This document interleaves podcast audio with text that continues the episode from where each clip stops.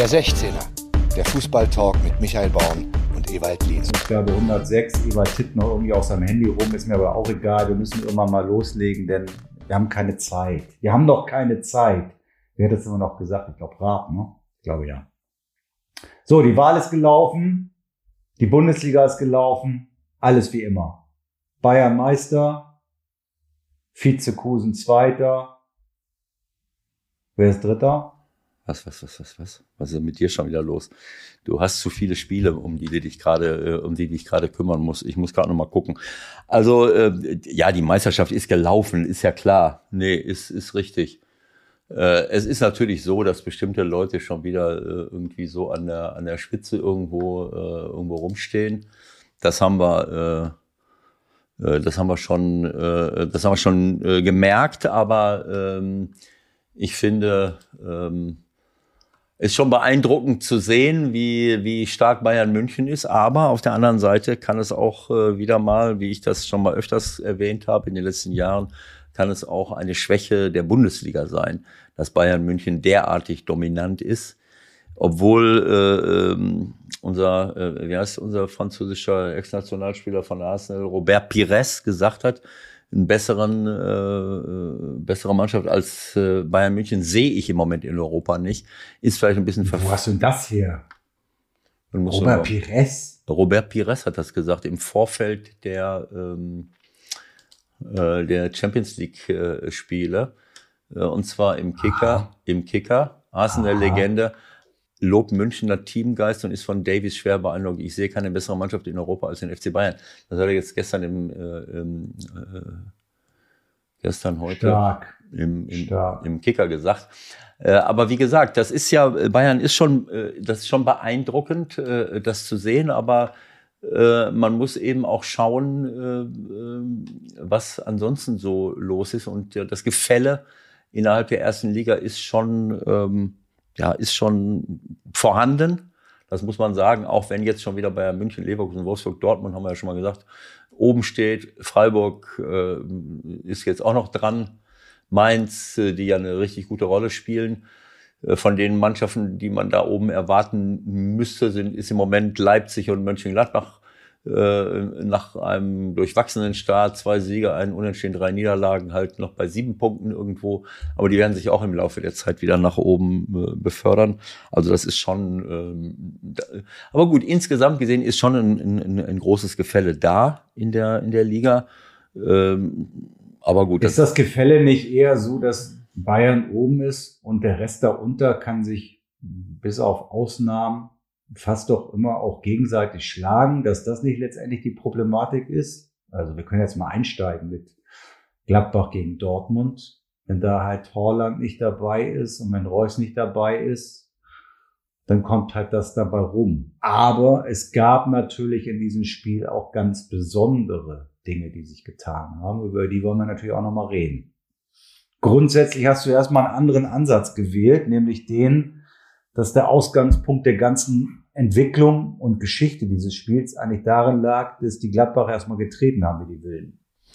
Ja, getreten würde ich jetzt äh, so schlimm würde ich es jetzt nicht bezeichnen, aber es war äh, es war ein äh, ein Spiel, was ähm, naja, was wirklich an der äh, an der Grenze war, sagen wir mal, zur, zur Aggressivität äh, und Übermotiviertheit. Äh, also äh, es war beeindruckend, das über 90 Minuten zu sehen. Natürlich hat äh, Borussia auch unter Druck gestanden. Ich meine, nach fünf Spielen mit, äh, mit vier Punkten dazustehen, äh, ist nicht so witzig, äh, auch angesichts der Verletzungen, Verletzten, die sie haben.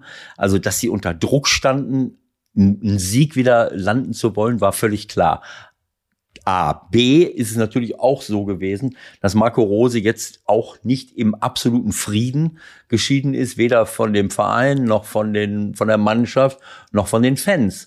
Also ähm, ich denke, es, da sind verschiedene Dinge zusammengekommen, als er ins Stadion eingelaufen ist. Natürlich ein gellendes Five-Konzert, aber dann war auch Ruhe erstmal. Aber was sich dann auf dem Platz tat, das ist sicherlich, das hing sicherlich auch damit zusammen, äh, dass die Spieler es ihrem Trainer zeigen wollten, dass sie aber eben auch diesen Sieg unbedingt wollten.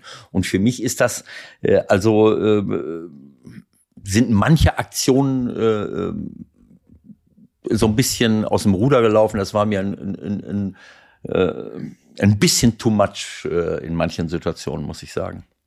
Mhm. Mir fällt gerade ein, Five-Konzert als Ex-Trainer. Sowas ist dir doch bestimmt nie passiert, oder? Kannst du dich im entferntesten an sowas erinnern, dass du irgendwohin zurückgekehrt bist und dann Pfui, liegen, du und so? Nein, überall höflicher Applaus, Winken. Naja, also bei mir ist es ja so gewesen. Entweder bin ich rausgeflogen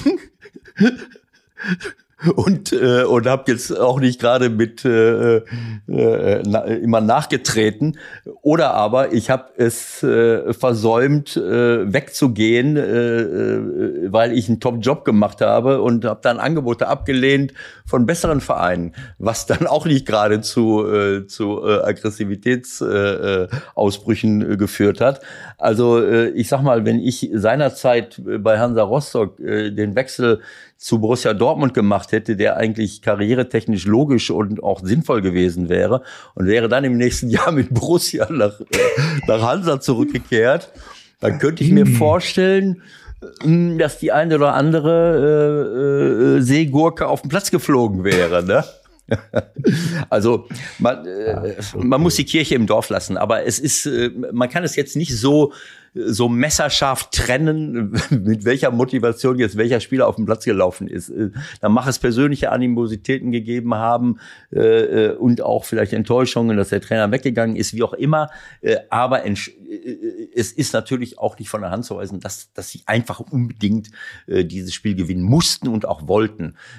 Und die Chance, das zu erreichen, ohne Horland und ohne Reus, für sie natürlich auch die Chancen ein bisschen größer waren. Und deswegen haben sie alles reingeworfen in dieses Spiel. Das hätten sie mit den beiden sicherlich auch gemacht. Aber es war dann eben auch ein, ein, ein bisschen einfacher, sie, sie so unter Druck zu setzen. Also was mich, es, es war, es waren ein paar Szenen dabei, du hast das von Anfang an gemerkt. Sie sind in jeden Zweikampf rein, sie haben den Gegner äh, gejagt, verfolgt und dann immer so ein bisschen, nicht, nicht brutal, aber festhalten, dran und sticheln und machen und tun. Das war eine unheimlich auf, äh, aufgereizte äh, Stimmung. Äh, und äh, manchmal war es, äh, äh, war es eine einzige Hackerei und irgendwann mal auch von beiden Seiten. Aber was mich, was mich gestört hat, war eben so auch diese, diese Art von Ungerechtigkeit. Also das erste, was richtig passiert war, auch wenn es vielleicht nicht so böse war, war, war äh, Zakaria gegen Bellingham. Der ist voll in den reingerannt und hat ihm dabei auf die Füße getreten, richtig. Also es hat richtig wehgetan. Äh, und, äh, und dass Bellingham dann ganz kurz mal aufsteht und fragt, und fragt, was, äh, was willst du, ohne dass das jetzt irgendwie großartig schlimm war. Äh, und sofort stürzen Stindl und vor allen Dingen Hofmann auf ihn zu. Und es gibt eine Tumultbildung. Äh, also das ist so wie, weißt du, du, du sitzt mit deinen Kindern am, am, am, am Frühstückstisch. Das kleine Mädchen tritt ihren Bruder mit Spitzenschuhen gegen das Schienbein und fängt sofort selbst an zu heulen. Verstehst du? So, so ungefähr. Ne? Also das heißt, äh, du, du faust einen böse und dann soll, dann darf der sich aber noch nicht mal beschweren. Ne? Also das war, das fand ich nicht gut. Das ist nicht äh, äh für Borussia äh, ist es natürlich super wichtig gewesen, dieses Spiel zu gewinnen. Aber mehr, äh, diese Grundstimmung hat mir nicht so ganz gefallen. Äh, Am Endeffekt hat es aber vielleicht mit dazu geführt, wie alles gelaufen ist und dann kann man vielleicht auch sagen, ja, war vielleicht ein bisschen drüber ja. in der einen oder anderen Situation, aber hat letztendlich doch einen positiven Effekt gehabt. Und es war jetzt ja nicht komplett over the top. Nein, komplett ja? nicht, aber ähm, ich, ich will es mal so sagen. Ich, äh, ich fand die eine oder andere Aktion äh, unglücklich und äh, äh, Hofmann ist ein Spieler, den ich sehr, sehr mag. Äh, und auch das Mittelfeld von Gladbach fand ich äh, überragend eigentlich, äh, mit, mit Zakaria sowieso, aber auch Kone, den ich zum ersten Mal gesehen habe, und Hofmann, die drei, das war schon beeindruckend, das zu sehen, mit welcher Energie, mit welchem, mit welcher Selbstverständlichkeit dieser, die da gespielt haben. Aber Hofmann ist mir dann Tacken zu, zu sehr überaggressiv gewesen und übermotiviert. Das hat mir nicht gefallen. Das gehört sich nicht. Man kann aggressiv sein, man kann alles machen, aber dann noch zusätzlich provozieren und sich beklagen und ich weiß nicht was. Das fand ich äh, ähm, äh, äh, ein Stückchen unsportlich. Zweite Halbzeit hatten wir noch eine Situation, wo Embolo komplett um Hummels umrennt. Ob das jetzt Ungeschicklichkeit war oder oder oder äh, ähm, äh, oder übermotiviert hat. Hofmann hatte noch mal eine Szene mit Guerrero. Ja. Das war auch. Also Embolo, Embolo war auch eine der Szenen, wo Aitikin vermutlich daneben lag. Darüber müssen wir jetzt natürlich schon noch mal kurz reden, um dann vielleicht das nächste Spiel abzureißen, anzureißen. Ähm, seine Rolle in, in dem Spiel ist breit getreten worden. Ähm, ich denke, er war einfach auch emotional unheimlich aufgeladen und wird sicherlich das ein oder andere Nachhinein auch bedauern, auch sein Auftreten möglicherweise bedauern. Ähm, ob er jetzt die gelb-rote Karte bedauert, wirklich weiß ich nicht. Ähm, nichtsdestotrotz hat sie ganz nüchtern betrachtet das Spiel natürlich mit äh, entschieden. Ne? Oder siehst du es anders? Ja, äh, äh, kann man äh, kann man so sagen. Also ich sag mal, ähm, das ist so. Ähm, wie, wie, wie will ich es sagen? Also ähm, für mich ist äh, das, was Eitekin äh, gesagt hat, mir hat ein Stück weit der Respekt äh, auf dem Platz gefehlt, wo Patrick Ittrich dann ihm zur Seite gesprungen ist und gesagt, jawohl, das ist richtig. Das stimmt im Grunde genommen äh, äh, stimmt das in vielen Situationen. Ich, äh, es muss der Respekt gegenüber äh, dem Schiedsrichter da sein und äh, äh, diese übertriebenen Protestierereien und und und äh, ich weiß nicht was alles, äh, äh das darf nicht sein. Aber ähm, es muss auch der Respekt der Spieler untereinander da sein. Und was mich gestört hat, ist, dass die Mannschaft auch wenn ich jetzt natürlich äh, äh, viel eher Fan von Borussia Mönchengladbach bin als von Borussia Dortmund, ähm, dass die Mannschaft, nämlich Borussia Dortmund, mehr bestraft wird für diese, für diese aufgeheizte Stimmung als dann Borussia. Das hat mich einfach gestört, weil es, das hat das Spiel nicht hergegeben. Dass jetzt ein Moda Hut vom Platz fliegt, der macht sicherlich ein sehr dummes Foul, weil er natürlich im defensiven Mittelfeld auch nicht der schnellste ist. Das ist eben so. Sie spielen so, wie sie spielen. Und er lässt dann am 16er jemanden über die Klinge springen. Nicht böse, aber ist eben so, weil er ihn nicht erreicht. Er muss ihn gar nicht faulen. Dafür kriegt er gelb. So, und wenn er jetzt, sagen wir mal, 17 Mal weiter gefault hätte und nur gestikuliert hätte und ich weiß nicht was alles, dann kann man sagen, so, jetzt reicht es mal. Aber äh, in irgendeiner Situation mal ganz kurz abzuwinken äh, und, und das dann zum Anlass zu nehmen, so fundamental in das Spiel einzugreifen. Ich weiß, dass Patrick Ittrich jetzt wieder sagen würde, äh, uns als Schiedsrichter darf es nicht interessieren, äh, äh, Fingerspitzengefühl und wir, wir müssen die Situation selber beurteilen.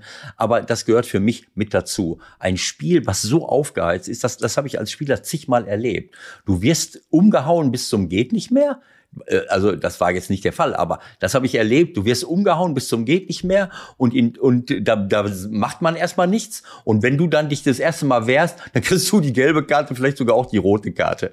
Äh, mhm. So. Ich glaube, der entscheidende Punkt bei der Geschichte, das, was du sagst mit Fingerspitzengefühl. Ähm, letztendlich hat er ja auch so argumentiert, Dennis Eitekin nach dem Motto, er hätte ja Guerrero schon mehrmals äh, zuvor äh, äh, signalisiert und auch verbal mitgeteilt, dass er dieses Abwinken nicht mehr sehen will, dass er Respekt haben will, dass, dass, dass er die auf dem Platz haben will. Ähm, jetzt ist natürlich die Frage, äh, A, hat Darut das überhaupt mitbekommen? Ja, also der müsste das ja theoretisch wissen. Und kann ich das Vergehen von einem Spieler zum nächsten dann mitnehmen? Ja, also das, und da sehe ich schon eine Problematik, weil es war jetzt auch nicht so, dass Dahuta irgendwie eine halbe Minute lang wild gestikulierend durch die Gegend gerannt ist äh, und auf den, auf den Aitikin losgegangen ist, sondern einmal, glaube ich, den rechten Arm ein bisschen hochgenommen hat oder so. Das war einfach deutlich aus meiner Wahrnehmung drüber und da würde ich dann irgendwann gerne auch nochmal seine Meinung zu wissen, wie er das dann mit ein bisschen Abstand sieht. Ja, also äh, äh, wie gesagt, ich, äh, ich, ich bleibe dabei. Das ist ähm, Respekt. Respekt dem Schiedsrichter gegenüber ist richtig. Aber ähm, ich habe auch oft gesehen, dass Respektlosigkeit um sich gegriffen hat, weil der Schiedsrichter ein Spiel nicht komplett äh, korrekt äh, in den Griff gekriegt hat. Äh, man kann nicht jedes Spiel in den Griff kriegen, aber wenn ich, äh, wie oft hat man das gesehen, dass ein Schiedsrichter eine, eine Fehlentscheidung oder mehrere Fehlentscheidungen trifft und dann regt sich, dann regen sich alle wahnsinnig auf äh, und obendrauf kriegen sie dann noch eine gelbe Karte. Äh, ähm, so, und für mich ist das ein Spiel gewesen, wo man äh, äh, ja, wo man Ruhe reinbekommen hätte, wenn man die Gladbacher ein bisschen ausgebremst hätte. Ich habe aber äh, bis auf dieses Foul von Zakaria äh, äh, und später äh, sicherlich Stindl, aber diese, diese Protestiererei, das waren richtige Fouls, aber diese Protestiererei, äh, dieses, dieses Aufgeheizte, da hätte man äh, vielleicht mal äh, äh, was machen können, was sagen können und dann hätte man Ruhe reingebracht. Aber äh, das für mich hat das das Spiel nicht hergegeben, äh, dass man jetzt unbedingt die, die Dortmunder äh, und auch Dahut nicht äh, für, diese, für diese Geschichte hätte bestrafen müssen. Okay. Gucken wir, was mit dem BVB in der Champions League passiert. Wohl auch da ohne Reus und ohne Haaland. Mal gucken, ob sie da besser unter dem Strich klarkommen. Nächstes Thema. Schwarzwaldstadion. Letztes Spiel für deinen Freund Christian. Da hat er Träne gehabt. Hast du gesehen? Ja, habe ich gesehen.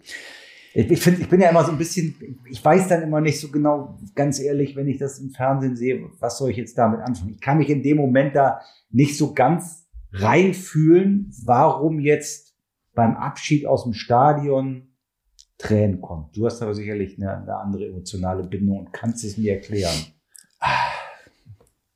Ja, das, das ist jetzt schwer zu sagen. Also ich sag mal, äh, äh, wenn du, äh, Christian ist seit langen Jahren dort, jetzt nicht nur Trainer, sondern eben auch innerhalb des Vereines äh, als, äh, als Jugendtrainer äh, unterwegs. Und all das hat sich äh, ähm, ja jetzt nicht immer äh, nicht immer im Dreisamstadion abgespielt, sondern er war ja auch Jugendtrainer in diesem anderen äh, Stadion, in, ich glaube das ehemalige Mösle-Stadion äh, vom, vom, vom äh, Freiburger FC. Ähm, so, aber wenn du da, keine Ahnung, wie viele Jahre ist er da jetzt? Elf? Äh, als Trainer, dann bist du jeden Tag auf der Anlage, trainierst dort und machst und tut, tust. Und ähm, ich meine, äh, so, so ein Abschied, Abschied von einem Ort, äh, das muss man jetzt auch nicht äh, überzeichnen, aber es ist auch ein kleiner Abschied. Also wenn ich mir vor, ich, ich kann mich erinnern. Na, vor allen Dingen, vor allen Dingen ist es auch ein Abschied sozusagen vom Kern SC Freiburg, ne? bei ja. allem Respekt und bei allen Bemühungen, die sie mhm. sicherlich in die neue Arena gesetzt haben. Ja. Aber das ist ja ein bisschen wie altes Millantor, neues Millantor, ne? Und noch ein bisschen anders, weil du halt auch noch umziehst. Ja, also ein neues Millantor an der gleichen Stelle, das, das, das ist ja jetzt, äh, sagen wir mal, eine wirtschaftliche Notwendigkeit gewesen. Aber umzuziehen, ich kann das jetzt aus der Entfernung nicht beurteilen, ob es dadurch besser ist. Ich meine, äh, ich habe immer noch auf das Spiel, klar, ich habe immer noch auf das Spiel gewartet, wo der Gegner nicht, nicht rechtzeitig zum Spiel kommt in Freiburg. Äh, wir mussten auch immer gucken, dass man, also wenn du den Fehler gemacht hast, in einer bestimmten, die, dieses, diese lange Ausfallstraße zu nehmen, dann kann es schon mal sein, dass du völlig abgenervt da ankommst äh, äh, musst da ganz außen rumfahren. Äh, und natürlich auch für alle Leute da, alle 14 Tage, die da wohnen, ist das natürlich auch ein, ein Chaos. Deswegen ja auch in, in Mönchengladbach. Äh, der, der Bökelberg, das ist jetzt ein, das ist ein Wohngebiet, das war schon immer ein Wohngebiet. Und alle 14 Tage äh, sind sie die alle durch die Vorgärten getrampelt, haben da Pipi gemacht und, und stopfen die Straßen und ein Theater. Also Stadien gehören schon nicht in so ein Wohngebiet. Aber es, es ist eben so, da hat sich ein, ein Großteil des Lebens abgespielt über lange, lange Jahre und dann darf man auch schon mal ein Tränchen verdrücken, so, und wir gehen davon weg. Was weiß ich, was, da, was dabei noch so eine andere Rolle spielt. Ich habe Christian dann gesehen, er ist ja, ja, letztendlich geht's natürlich um Kohle, ist doch klar. Also mit dem Standort können sie natürlich auf Dauer nicht in der Bundesliga bleiben. So, das neue Stadion ist, glaube ich, doppelt so groß. Ja, ja gut, aber ja. Ich, ich wollte jetzt sagen, äh, die, die, die was an bei dem Abschied noch für eine Rolle spielt, so emotional, auf einer emotionalen Ebene, das, äh, das ist für jeden dann wieder anders, aber das kann ich schon nachvollziehen.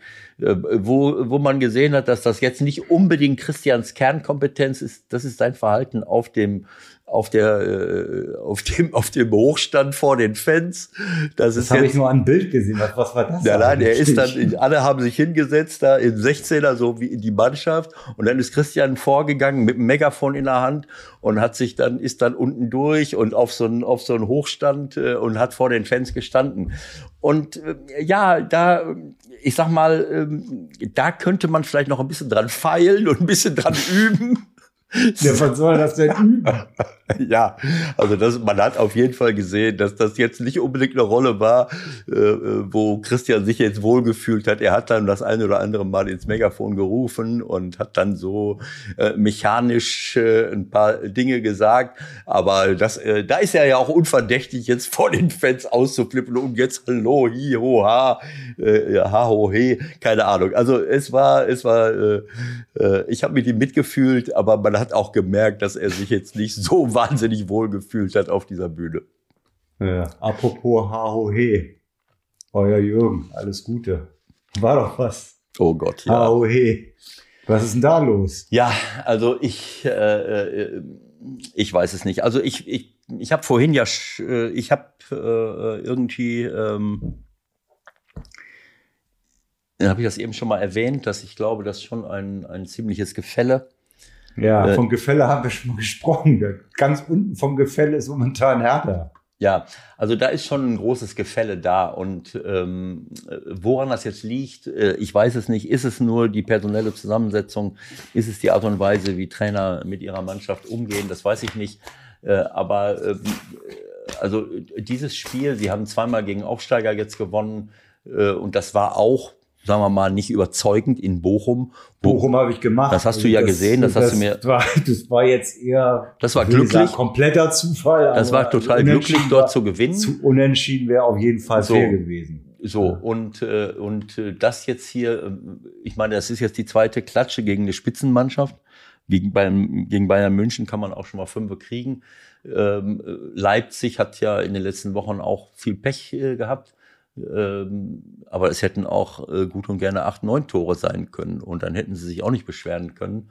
Äh, und äh, ja, also äh, es ist schon grenzwertig. Wobei ich ehrlich sagen muss, was ich nicht äh, verstanden habe, das habe ich jetzt erst äh, in, der, in der Vorbereitung der Sendung gesehen, dass Freddy Bobic gesagt hat, Paul entscheidet ganz alleine, wie lange er hier Trainer ist. Und dann habe ich festgestellt, dass äh, dass er gesagt hat, äh, äh naja, äh, keine Ahnung, wann das war, vor ein paar Tagen, ich, äh, ich hänge nicht. Äh, äh, ja, das war ja schon vor dem letzten Spiel. Ja.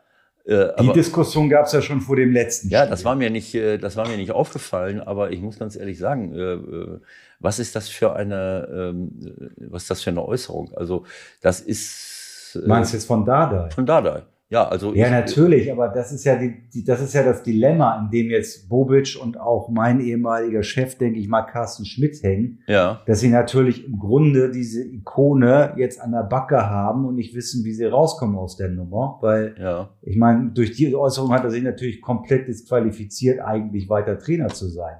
So, jetzt stellt sich Bobic nach dem 06 hin in Leipzig. Also das will ich jetzt so nicht nochmal wiedersehen. Nach dem Motto, beim nächsten Mal hat es Konsequenzen. Ja, was soll es für eine Konsequenz geben? Ja. Ich, äh, ich gibt hab, ja nur eine. Ja. Ich habe äh, ähm, ich habe keine Ahnung, wie man äh, wie man wie man so etwas äh, äh, wie man so etwas sagen kann. Ähm, also wenn ich äh, ich kann alles Mögliche ähm, ich kann alles Mögliche von mir geben, aber ähm, wenn ich, äh, äh, wenn ich nach ein, nach ein paar Spielen sage, Ende August, ich hänge nicht an meinem Sitz, ich helfe gerade aus, ähm, dann hätte ich, äh, in, in dem Moment hätte ich als Sportdirektor gesagt, na ja gut, dann, äh, wenn du das als Aushelfen äh, ansiehst, dann müssen wir uns voneinander trennen. Das ist ein fatales Signal äh, für alle, für die Fans, auch für die eigenen Spieler, wie ich helfe gerade aus. Wo ist denn dann meine eigene Verantwortung? Also äh, wenn ich als Trainer so rede, äh, entziehe ich mir die, die Basis und, äh, und äh, das tut mir leid, kann ich nicht, äh, kann ich wahrscheinlich. Nein, da, da, danach gab's halt, danach gab's die beiden Spiele, die vermeintlichen Pflichtaufgaben, die sie erfüllt haben. So, und jetzt ja. hast du genau dieselbe Situation wieder. Ja, klar. Das verlierst nur sechs in Leipzig. Das heißt, du hast die ganze Woche jetzt wieder diese Diskussion und dann spielen sie jetzt am Wochenende zu Hause gegen Freiburg. Das könnte schon mal ja. ganz interessant werden. Wahrscheinlich sucht Hertha BSC seit langem einen großen Trainer. Paul ist ein kleiner, netter Trainer. Das sagt er über sich selber. Also das ist für mich ein Offenbarungseid. Äh, und ähm, ja, keine Ahnung. Also ich habe das ja schon oft gesagt. Äh, wenn Trainer scheitern, äh, in der Regel scheitern sie eher an der Mannschaftsführung, an der Art der Kommunikation, äh, an der Selbstdarstellung äh, als an, äh, an taktischen Fragen. Da kann man natürlich auch alles Mögliche falsch machen und äh, keine Ahnung, auch wie ich mit Spielern umgehe, äh, ist, ist ganz wichtig. Aber diese Kommunikation, äh, die Art und Weise der Mannschaftsführung und wie ich mich, äh, wie ich mich präsentiere, wie ich auftrete, äh, das, ich habe sowas noch nicht gehört, muss ich ehrlich sagen. Ich helfe gerade aus. Ja, also Gott, was soll ich dazu sagen? Also äh, ich will jetzt nicht bis ins kleinste Detail gehen, weil ich äh, Hertha BSC jetzt natürlich äh, äh, auch noch nicht so intensiv analysiert habe, dass ich ein ganzes Spiel jetzt Minute für Minute mehr angeschaut habe. Aber das, was man da an Fehlern teilweise sieht, auch wenn es gegen Spitzenmannschaften ist, das ist schon nicht so ganz nicht so ganz ohne. Aber es ist nicht für mich ist es nicht nur Hertha. Ich habe also ähm, wenn ich jetzt äh, das Spiel, ich habe das Spiel v, äh, Bochum gegen, äh, ähm, gegen VfB Stuttgart gesehen. VfB, am Sonntag VfB Stuttgart hat sicherlich eine Reihe von wirklich interessanten Spielern. Aber ich, ich muss ganz ehrlich sagen, ich ähm, und Bochum ist jetzt auch keine Mannschaft, die jetzt schon seit ewigen Zeiten wieder in der Bundesliga spielt. Und Zoller fehlt. Ah, sorry. Was bedeutet das? Du hättest jetzt mehr von Stuttgart erwartet oder was? Nein, mir hat das Spiel äh, insgesamt äh, ähm, äh, nicht, äh, nicht, so gut, äh, nicht so gut gefallen. Äh, also Aber war das nicht die, Logik, die logische Folge der Entwicklung der letzten Wochen, sowohl in Bochum als auch in Stuttgart, die zuvor gerade gegen Leverkusen einen auf den Deckel bekommen haben, dass da jetzt relativ wenig passiert, war das nicht von vornherein klar? Also ich habe es nicht gesehen, ich gebe es zu. Außer ja, des, des äh, weggenommenen Handtores von Mavropanos habe ich nichts gesehen, aber dass das jetzt kein absolutes Highlight mit einem 4-4 wird. Ja, nee, darum, davon rede ich nicht. Ich will jetzt auch mich jetzt nicht nur auf Bochum und, und, und Stuttgart kaprizieren, aber ich kann ja nur das beurteilen, was ich sehe. Und äh, ich, ich habe auch Familie, äh, äh ich habe auch noch ein paar andere Dinge zu tun. Äh, so dass ich jetzt kein vollständiges Bild von jeder einzelnen Mannschaft mir machen kann. Also äh, ich habe halt dieses Spiel Minute für Minute mir angeschaut, weil ich die Zeit dazu hatte und muss dann nach diesem Spiel sagen, dass mich die Qualität ein bisschen äh, äh, irritiert hat, ähm, weil ich, äh, wenn ich und das ist nicht nur in, so, in diesem Spiel, sondern ich sehe das häufiger über das äh, Abwehrverhalten in der Bundesliga. Äh, da haben wir ja nun oft genug schon äh, gesprochen, dass es dort für mich riesengroße Probleme gibt, äh, die, ich, die ich immer noch nicht gelöst sehe.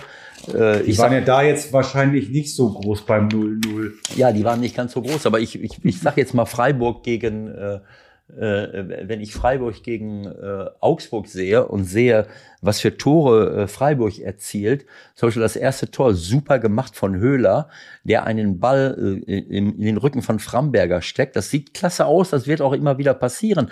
Aber ein rechter Verteidiger äh, wie Framberger, der nicht auf dem Schirm hat, äh, dass äh, ein, ein ähm, äh, ähm, äh, äh, wie heißt er jetzt, unser, unser linker Verteidiger von Freiburg? Ähm, ähm, Günther heißt der. Das Günther, Günther. dass Günther an der Außenlinie in seinem Rücken äh, ein Steilpass äh, bekommen wird und dass man, dass ein Steilpass, ein gefährlicher Steilpass immer innen durchgesteckt wird und nicht, nicht diagonal nach außen gespielt wird. Der, der war komplett überrascht davon. Der hatte das gar nicht auf dem Schirm, äh, dass man den Ball da vielleicht durchstecken kann. Der Höhler nimmt den Ball, also lässt ihn durchlaufen, hat die Situation vor Augen, kann außen den Günther in den Fuß anspielen, was kein großer Vorteil ist, aber er wartet ein bisschen, bis er in die Position gelaufen ist, steckt den gerade durch und Framberger wartet wartet wahrscheinlich nur darauf, dass er den Außen anspielt und bricht sich bald die Beine, äh, als er sieht, der Ball kommt innen durch, versucht dann noch irgendwie, der rechnet nicht ansatzweise damit. Ein Abwehrspieler, von dem erwarte ich, dass er weiß, Moment, der gefährlichste Ball ist der, der in die Tiefe gespielt wird. Den lasse ich nicht zu. Und im Not, im, im Zweifelsfall tue ich so, als wenn ich das gar nicht glaube und mache dann einen Schritt nach innen, fange diesen Pass ab. Aber da gar nicht mitzurechnen. Solche Situationen sehe ich ganz, ganz häufig und das war da der Fall. Oder nehmen wir das, äh, das war das das zweite Tor, äh, das zweite Tor, was Höhler selber macht. Muss ich nochmal schnell äh, schauen. Genau. In der 25. Spielminute hat Eckestein vor der Abwehr den Ball läuft auf die Abwehr zu und da hinten stehen drei Leute, zwei Innenverteidiger und der rechte Verteidiger von Augsburg und Höhler steht zwischen den beiden Innenverteidigern und Eggestein spielt ihn einfach an. Und die Innenverteidiger lassen rechts und links nur einen Meter äh, Abstand. Der Höhler lässt ihn einfach nur durchlaufen mit einer leichten Berührung seiner Fußspitze, damit er den, damit er ihm nicht von der Fahne geht und steht alleine vom Torwart und lupft ihn am Torwart vorbei. Also solche Situationen. Äh, Aber es ist doch auch gut, dass da zumindest noch die Abstände gewahrt werden, um Michael Zorg zu zitieren. Ne? Das machen die auch gut. Wie meinst du, dass die Abstände gewahrt? Da, da werden die Abstände noch gewahrt. Wir müssen doch alle immer noch Abstand halten. Ist doch so. Äh, ja, Gott. Also, ähm, also ich will nur sagen, ich, ich, ich bin manchmal ein bisschen irritiert, wenn nicht enttäuscht, über manche äh, äh, Verhaltensweisen von Abwehrspielern haben wir schon oft genug gesprochen, aber auch von Offensivspiel. Ich habe auch in dem Spiel Stuttgart VfB äh, äh, Bochum VfB Stuttgart, äh, ich sehe so viele Steilpässe jetzt kann, wenn man das in der zweiten Liga sehe, kann ich noch sagen, ja gut, äh, äh, wir, wir, sind jetzt zweite Liga und, und äh, die sind nicht ganz so stark wie erste Liga. Aber wenn ich auch in der ersten Bundesliga sehe, wie oft wir irgendwelche Bälle äh, in die Spitze reinspielen wollen, wie ein Torschuss, die, die irgendwie 100 Meter zu weit sind, viel, viel zu, zu, zu stark in, in Räume, die nicht bespielbar sind. Äh, also es, es, es tut mir leid, das ist mir zu. Äh, Irgendwo habe ich was gelesen von der schwächsten Bundesliga aller Zeiten. Das fand ich eigentlich ganz süß, weil es geht natürlich auf die Replik oder ist die Replik auf die stärkste zweite Liga aller Zeiten. Immer wieder die stärkste zweite Liga aller Zeiten. Jetzt mal abgesehen, dass wir Samstagmittag äh, ob, ob der Fernseh- beziehungsweise äh, Pay-TV Problematik hier und da vielleicht nicht ganz so starke Spiele haben. Aber ist da ein bisschen was dran? Das ist ja eigentlich genau das, was du sagst, ne? dass die Qualität insgesamt im Schnitt in der Liga, äh, sagen wir mal vorsichtig, nicht mehr ganz so ist, wie sie vielleicht schon mal war. Ja, davon bin ich überzeugt. Ich meine, wir reden jetzt seit Jahren davon, dass wir äh, unsere Top-Mannschaften in der Champions League äh, eine ordentliche Rolle spielen. Nicht immer, Bayern München meistens. Äh, aber äh, für mich ist es äh, klar, man kann jetzt sagen, ähm, wir haben schon mal vier Top-Mannschaften in der, in der Champions League. Das bedeutet, dass man jetzt nicht mehr die absoluten Top-Mannschaften in der Euroleague hat wir haben ja nun in der Euroleague oft wirklich bescheiden abgeschnitten. Die letzte Mannschaft, die uns da mal irgendwie gut vertreten hat, das war Frankfurt, glaube ich, wenn ich das richtig sehe, wo wir richtig stolz sein ja. konnten und gesagt haben, Mensch, genau. klasse, wie die das da gemacht haben. Aber ähm, das ist sicherlich auch Äpfel mit Birnen vergleichen, aber ich sag mal, wenn ich mir jetzt die, wenn ich mir Spanien angucke, die haben auch vier Mannschaften, glaube ich, oder drei oder vier in der Champions League. Und wenn und wenn ich mir den fünften, sechsten, siebten, also äh, äh, der fünfte, sechste, siebte meinetwegen äh, in Spanien angucke, äh, die, die dann in der Euroleague äh, rumlaufen, wie die teilweise Mannschaften von uns dominieren und wie sie Fußball spielen, was sie da machen, äh, dann äh, und, und auch manche andere Mannschaften aus anderen Ländern, dann frage ich mich, äh, das kann doch nicht unser Anspruch sein, da, da, da fehlt mir so, äh, da fehlt mir so ein bisschen was da fehlt mir ein bisschen was ähm, äh, an, äh, an Qualität. Ähm, und äh, ja, aber das wissen wir ja. Ähm, und ich jetzt, mir ist jetzt aufgefallen in der zweiten und in der ersten Liga, dass jetzt doch der ein oder andere Nachwuchsspieler mal hochkommt. Ähm, wir haben jetzt in der zweiten Liga ein paar Leute, die ausgeliehen werden. Äh, wenn ich äh, wenn ich sehe, wer jetzt bei ähm, äh, bei Hannover ist ein junger Spieler, glaube ich, von von Hoffenheim, heißt er jetzt Meier, keine Ahnung, der, der einen guten Eindruck macht. Wir haben Fürich, der, der von Dortmund mal in Paderborn war, jetzt in Stuttgart. Äh, ja, der ist ja gekauft sogar. ja, wir sehen eine ganze Reihe. Wir, jetzt so langsam äh, sehe ich, dass einige Leute kommen, äh, die dann äh, in der Bundesliga spielen. Ich, ich glaube, dass vielen Trainern auch der Mut fehlt, mal auf junge, frische Leute zu setzen, die wir selber äh, ausbilden, die, die irgendetwas äh, äh, machen äh, keine Ahnung, ob es nur an der Ausbildung liegt oder ob es auch an dem Mut der Cheftrainer liegt, die Leute einzusetzen. Äh, wenn wir die, wenn wir nur so wenige haben, dann stimmt ja was in der Ausbildung grundsätzlich. Das habe ich schon öfters gesagt. Also ja. äh, gut. Also mehr mehr 18-Jährige wie Maximilian Bayer ausgeliehen aus Hoffenheim für Hannover 96 auch. Bayer, genau. Gereicht hat gegen Sandhausen. So, jetzt machen wir aber hier mal einen Break. Wir haben ja letzte Woche angekündigt, wir wollen mit jemandem sprechen über die Wahl. Und wir haben überlegt, mit wem machen wir das denn? Du sagst irgendwann dann mit Politiker. Ich war eher skeptisch. Und haben hin und her überlegt, und machen wir es jetzt oder machen wir es nicht? Natürlich machen wir das, weil es gibt eben auch Politiker, die auch was von Fußball verstehen und nicht nur von Politik. Und, äh, okay. und äh, so jemanden rufen wir jetzt, äh, rufen wir Na jetzt gut, dann geben, wir, dann geben wir dem Mann jetzt mal eine Chance. Und ihr gebt ihm auch eine Chance, okay? Alles klar. Der Anruf der Woche. Heute bei. Und ich sage jetzt einfach mal, ich bin sehr froh, dass wir es dann doch gemacht haben und begrüße ganz herzlich in Berlin Martin Schulz, weil wir heute Politik und Sport auch ein bisschen verbinden wollen. Herr Schulz, ähm, ich nehme an, Ihre Nacht war auch eher kurz. Ähm, wie, wie war so der Ablauf für Sie gestern? Naja, das ist äh, bei Bundestagswahlen natürlich fast immer, immer gleich. Man ist äh, schon den gesamten Tag über angespannt, so ab 16 Uhr, wenn wir die ersten Vorab-Tendenzen bekommen, steigt die Spannung. Gestern war es ja sehr spannend und ich war erst um drei Uhr heute Nacht, äh, bin ich erst ins Bett gegangen. Also es war wieder mein klassischer Wahlabend. Für mich war es natürlich anders. Vor vier Jahren stand ich im Willy Brandt-Haus, musste eine Niederlage äh, kommentieren. Gestern Abend äh, konnten wir uns alle hören äh, sensationellen und auch verdienten mhm. Sieg freuen. Also ähm, spät ins Bett, aber glücklich. Wenn Sie sagen, Sie haben ja dann schon früher immer so ein paar Tendenzen, die Sie kriegen. Gestern war ja eigentlich die erste äh, Prognose schon relativ gut. War das für Sie auch so schon relativ klar absehbar? Wann, wann kriegen Sie da so erste Signale? Die Meinungsforschungsinstitute machen ja sogenannte Wahltagsbefragungen. Äh, das heißt, die haben vor den äh, vor ausgewählten Wahllokalen ihre Leute stehen und befragen mhm. die Wählerinnen und Wähler und können dann äh, mit den Materialien, die sie haben, relativ und die sie dort erheben, schon eine Tendenz darstellen. Gestern war es ein wenig schwieriger weil die natürlich nur diejenigen äh, erfassen konnten, die ins Wahllokal gegangen sind. Aber bei 40 Prozent Briefwählerinnen und Briefwähler ist das natürlich dann nur ein relativer Wert. Mhm. Aber die hatten natürlich, da gab es ja vor dem Verwaltungsgericht ja zwischen dem Bundeswahlleiter und dem Meinungsforschungsinstitut Forsa so einen Rechtsstreit. Die haben natürlich vorher auch die Briefwähler schon befragt. Okay.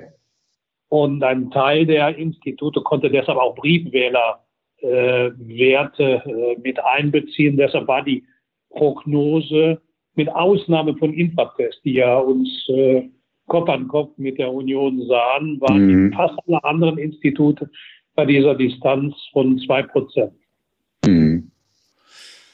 Ja, das ist ja, ähm, also ich, ich will es jetzt mal so sagen, das, das hat uns ja jetzt wochenlang, äh, monatelang eigentlich im Atem, in Atem gehalten und äh, diese äh, drei Kanzlerkandidaten äh, oder Kandidatinnen haben wir ja noch nicht gehabt. Äh, äh letzten Endes 2017 äh, äh, waren sie ja äh, alleine mit der mit der Angela Merkel und äh, jetzt ist die die Annalena Baerbock, Baerbock dazu gekommen.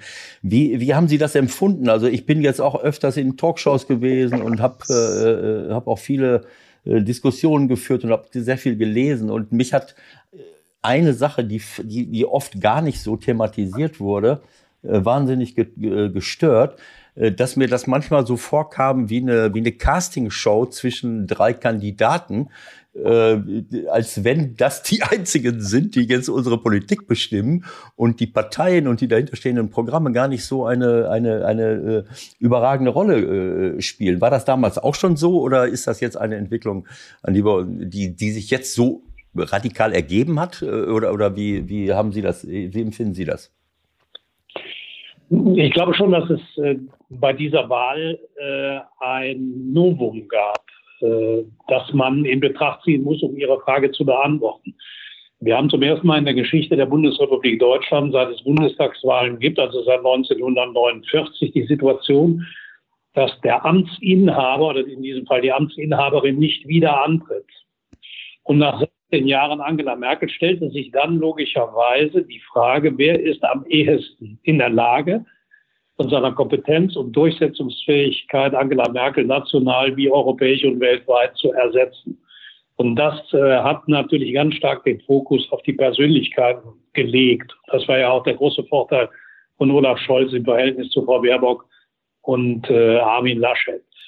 Ähm, was mir aufgefallen ist, äh, ist, dass der, äh, dieser, dieser schnelle Wechsel, äh, den äh, die Meinungsforschungsinstitute und damit verbunden auch die Medien vorgenommen haben, mal Baerbock oben, mal Laschet oben, dann Scholz oben, äh, den Blick ein wenig verstellt hat, das, was Sie gerade angedeutet haben. Die Mehrheit der Bürgerinnen und Bürger schaut nicht nur auf die Kandidatinnen und Kandidaten, sondern auch auf die Politik, die angeboten wird. Anders wäre nicht zu erklären, dass zum Beispiel das Thema soziale Gerechtigkeit und sichere Renten im Themenranking vor Klima lag. Das wiederum ist ein klassisches Thema der SPD.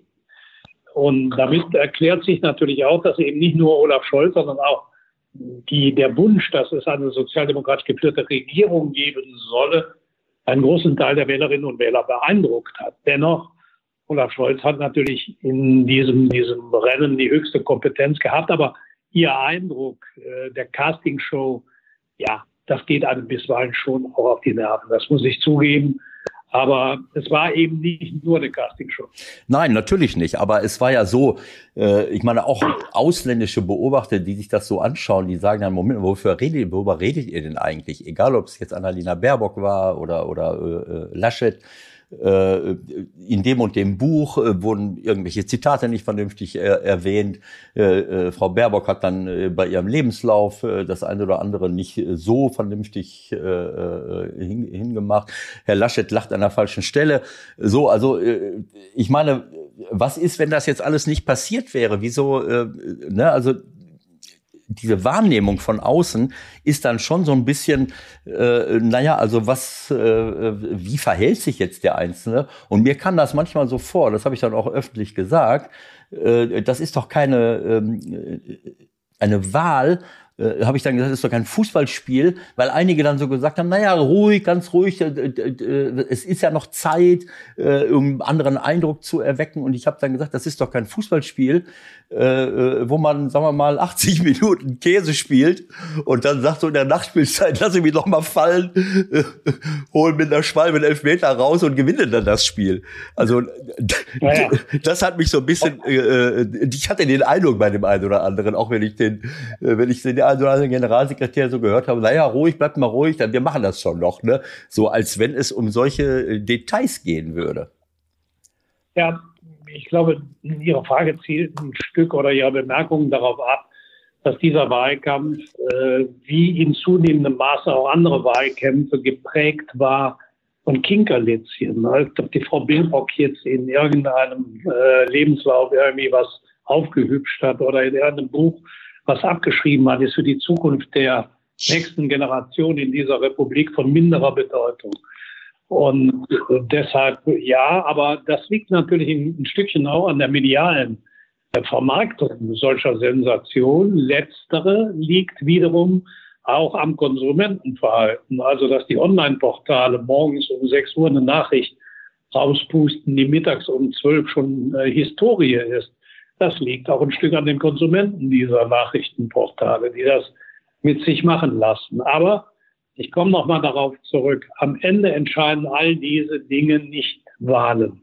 Das ist ärgerlich und das kann Kandidaten und Kandidatinnen von oben nach unten spülen und umgekehrt. Aber ich glaube, auch diese Bundestagswahl ist entschieden worden am Ende über diese Frage. Wem vertraut die Mehrheit in Deutschland die äh, Republik an? Wem vertrauen die Leute, dass er die Republik führen kann? Und da sind die Zahlen von Olaf, sind die Zahlen von Olaf Scholz ja eindeutig. 48 Prozent oder 47 Prozent zu 20 Prozent bei Armin Laschet und ich glaube noch drunter 13 Prozent oder so bei Annalena Baerbock. Also ich glaube, dass äh, das am Ende die Frage, wem vertrauen wir den Staat an, den Ausschlag, den Ausschlag gegeben hat. Mhm. Herr Schulz, Sie haben aber auch angedeutet, dass alles extrem schnelllebig geworden ist. Ich habe gestern nochmal nachgeguckt. Ich glaube, im April waren die äh, Werte je nach äh, Institut für Frau Baerbock noch bei 27 oder 28 Prozent, sprich für die Grünen. Man vergisst das ja auch irgendwie alles so schnell. Und da gibt es auch eine Parallele zu Ihrer Entwicklung damals.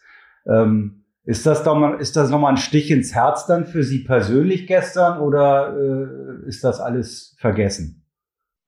Naja, ich hatte eine Aufgabe, gegen Angela Merkel auf dem Höhepunkt ihrer Macht kandidieren zu müssen und habe knapp 21 Prozent rausgeholt. Wenn ich mir jetzt die Verteilung der Prozentzahlen anschaue, komme ich eigentlich zu dem Ergebnis, dass äh, mein Ergebnis von 2017 nicht berauschend, aber auch so hm. schlecht und nicht war. Wir haben es mit einer Neuordnung der Parteienlandschaft zu tun. Aber in dem Zusammenhang will ich auch mal eine Bemerkung machen. Wenn ich heute die Kommentare lese, da geht mir manches wirklich, muss ich mal sagen, auch äh, gegen den Strich. Das Ende der Volksparteien. Äh, die SPD zum Beispiel ist die einzige Partei, die sowohl im Westen Deutschlands als auch im Osten Deutschlands fast gleich stark vertreten ist. Wir haben im Westen 26, im Osten 24 Prozent. Das heißt, wir sind die einzige gesamtdeutsche Partei. Das ist schon ein Identitätsmerkmal, ein Identifizierungsmerkmal für eine Volkspartei. Und wenn ich mir mal unsere äh, Wettbewerber anschaue, die SPD hat mehr Prozent als Grüne und äh, FDP zusammen, äh, die aber wiederum den Anspruch erheben, als würden sie die Republik lenken. Also man muss da schon, muss da schon mit beiden Beinen auf der Erde bleiben. Äh, wir erleben im Moment äh, äh, ja Auf und Abs, aber wenn Sie mal am Ende auf das Endergebnis sehen, äh, sehen Sie schon, dass es zwei stabile Faktoren im Land gibt. Klar, die CDU ist jetzt reduziert. Die Zeiten von 40 Prozent Parteien sind vorbei, aber Parteien, die zwischen 25 und 30 Prozent haben, äh, sind schon starke, auch regierungsfähige Parteien. Deshalb muss man ähm, so ein bisschen auch die Kirche im Dorf lassen. Nichtsdestotrotz ist es natürlich eine extrem schwere Situation jetzt ähm, für alle Beteiligten in Berlin oder fast alle Beteiligten. Ähm, dann gibt's ja da auch immer die Floskeln irgendwie, wir werden jetzt zeitnah Gespräche suchen. Äh, sagen Sie uns doch mal, wie läuft das denn wirklich ab? Wird da nicht gestern Abend schon so zwischen dem einen oder anderen von der einen oder anderen Partei mal was ausgetauscht? Oder ist das wirklich so, dass es irgendwann offiziell alles nur läuft?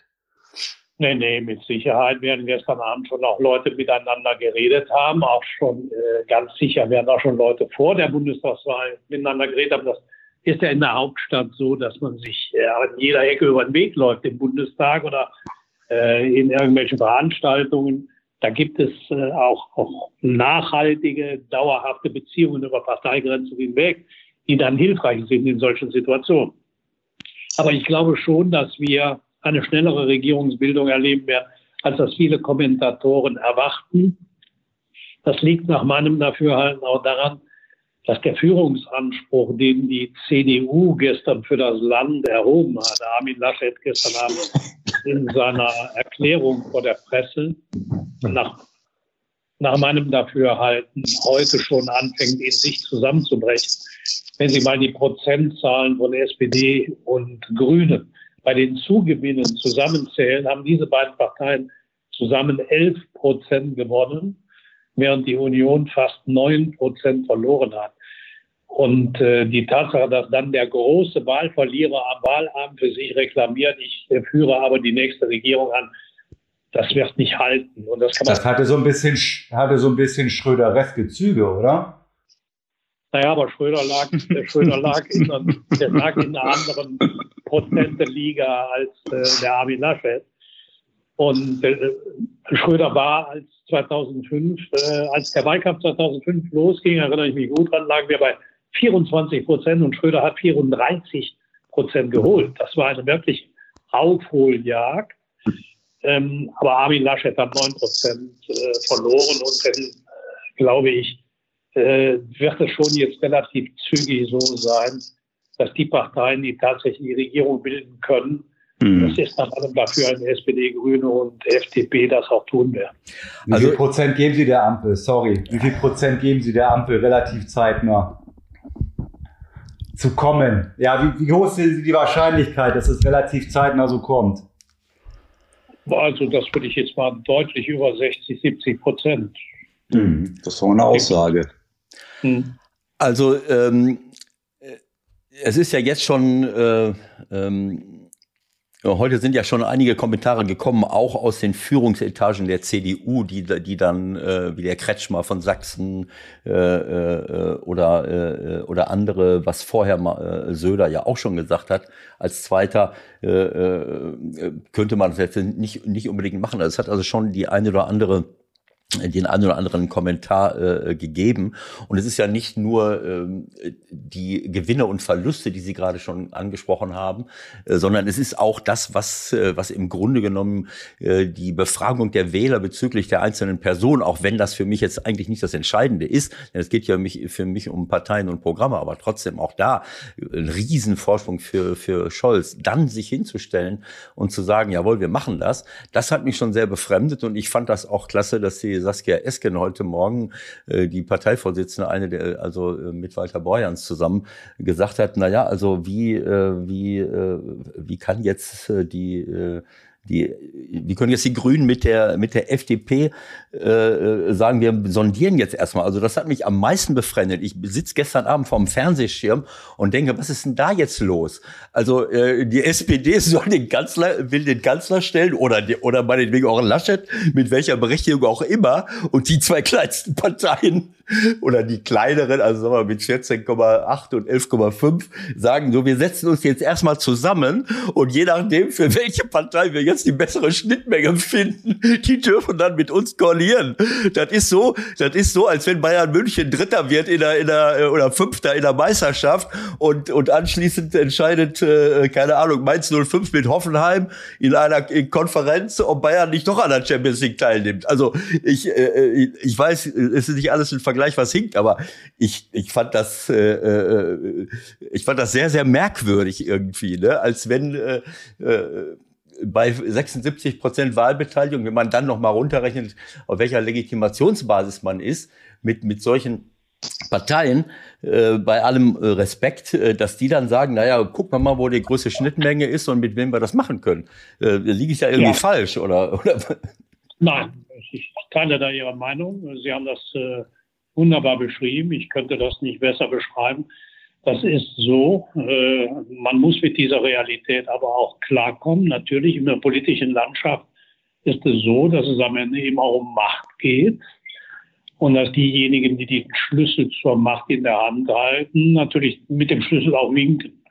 Und ich glaube, das ist das, was da jetzt zwischen äh, FDP und Grünen abläuft. Dennoch äh, teile ich Ihre Meinung. Das ist schon, äh, schon, schon ein sehr äh, bemerkenswerter Vorgang.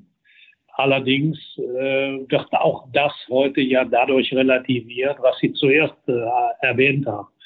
Nämlich, dass dieser, dieser äh, doch kaum nachvollziehbare Führungsanspruch, den Herr Laschet da gestern formuliert hat, ja heute schon in sich zusammenbricht. Also ich habe jetzt eben einen Tweet gesehen einer, ich glaube, stellvertretenden Fraktionsvorsitzenden der CDU im Rheinland-Pfälzischen Landtag.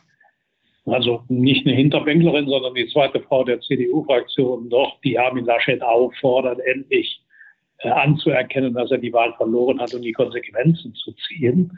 Oh. Herr Kretschmer, der Ministerpräsident von Sachsen, ja ähnlich. Und immer sehr, sehr interessant. Das ist eine Grundempfehlung für die Berliner Politik. genau zu hören, was in München gesagt wird. In München wird heute gesagt, aus dem Führungsanspruch, der gestern äh, noch erhoben wurde, ist heute ein Führungsangebot geworden. Stimmt, ja. Das ist eine sehr interessante Formulierung. Äh, und äh, deshalb glaube ich, dass wir, das bringt mich zu den 70 Prozent ja, okay. Wir schneller, als wir das erwarten, eine Ampelkoalition bekommen, weil ich glaube, dass die Unionsparteien in dem Zustand, in dem sie sind, auch das Land gar nicht führen können. Das muss man auch einfach mal sagen. Ähm, die sind derartig erschüttert. Man, das, das, das, das, die hatten 32,9 Prozent bei der letzten Bundestagswahl und liegen jetzt bei 24,1. Ich, ich meine, das ist ein Absturz der Sonderklasse. Und das, äh, ich weiß nicht, wie viele Mandate, die haben an die 70 Mandate verloren. Wir haben jede Menge Abgeordnete, die nicht mehr in den Deutschen Bundestag zurückkehren. Die sitzen ja alle zu Hause und äh, klatschen Beifall, wenn sie Armin Laschet auf dem Bildschirm sehen. Also, ich glaube, es ist schon besser, dass Olaf Scholz die Republik führt. Also ich, äh, äh Sie haben es ja eben gesagt, rein formal innerhalb einer parlamentarischen Demokratie mit unseren Regeln kann, können natürlich auch andere Parteien eine Mehrheit sich äh, durch Koalitionen äh, besorgen. Und äh, das ist ja klar, äh, dass man sagen könnte, CDU, also die Jamaika-Koalition, CDU, FDP, Grüne, könnten eine Mehrheit zustande kriegen. Aber ich finde, dass äh, ich habe das gestern ein paar Mal gehört und das ist für mich das Entscheidende. Äh, äh es geht ja darum, äh, wo ist, was haben wir denn für einen Trend und was wollen die Wähler äh, und Wählerinnen? Äh, und das im Grunde genommen zu negieren. Ich meine, natürlich kann ich sagen, rein formal, okay, da ich repräsentiere so und so viele Leute, aber ähm, es, äh, es ist doch völlig klar, äh, dass, dass, wo der Trend hingeht äh, und, äh, und was eigentlich eine Vielzahl oder eine Mehrzahl der Wähler mit ihrem Wahlverhalten äh, wollten. Auch wenn ich sehe, äh, an wen die CDU äh, Stimmen verloren hat. Auch da sieht man es an, an, an so vielen Dingen. Und dann finde ich es schon, äh, finde schon sportlich, äh, wenn man dann sagt, das interessiert mich alles nicht, äh, wir machen so weiter. Und äh, das ist für mich so, äh, wie will ich es sagen? Äh, das ist für mich ein, ein Missverständnis von, von Politik, äh, wo unsere Wähler sowieso, das wissen wir ja, äh, dass die jetzt, äh, dass nicht alle Leute den ganzen Tag sich mit Parteien, mit Parteipolitik beschäftigen. Aber wenn sie dann schon mal ihr Votum abgegeben haben, dass man dann trotzdem sagt, naja, komm, ich bleib einfach an der Macht. Es geht jetzt nicht um Machterhalt, sondern es geht darum, die Probleme zu lösen, die wir haben. Und das sind bei weitem, das ist bei weitem nicht nur die Klimaproblematik Problematik, die unsere Existenzgrundlagen zerstört, sondern äh, es gibt, wie Sie es gesagt haben, es gibt die soziale Gerechtigkeit, es gibt die Bildung, es gibt die Digitalisierung, es gibt auch nicht nur äh, Generationengerechtigkeit, es gibt auch Klimagerechtigkeit für, gegenüber anderen Ländern. Also es, ist, es gibt so viele Aufgaben und da würde ich mir wirklich wünschen, dass äh, auch über alle Parteigrenzen hinweg äh, die Leute sagen, wir, jetzt müssen wir zusammenarbeiten. Äh, und äh, da geht es nicht nur darum, unsere Arbeitsplätze jetzt hier zu retten, kurzfristig, sondern da geht es für mich langfristig darum, der Welt zu zeigen, ich habe das mal das, das Wort Klimaweltmeister geprägt, das ist vielleicht zu hoch gegriffen, aber ähm, ich finde, dass wir es schaffen, wenn wir es nicht schaffen, unsere Wirtschaft und Gesellschaft so umzugestalten, dass wir eine Gemeinwohlökonomie hinkriegen, dass wir äh, das Klima in den Griff kriegen, gleichzeitig aber auch äh, ein sinnstiftendes Leben haben und dass den Leuten gut geht und dass das ein Modell sein kann für, für überall auf der Welt, dass wir mal wieder was zum Exportieren haben, äh, äh ideell, aber auch technologisch. Äh, alles geht sicherlich nicht technologisch, aber das ist doch für mich die Herausforderung, dass man jetzt, dass wir sagen, wir müssen alles unter einen Hut kriegen. Da, dieser Begriff Nachhaltigkeit. Und da würde ich mir wünschen, dass alle Parteien mitmachen und nicht nur äh, mal gucken, wer es jetzt am besten kann.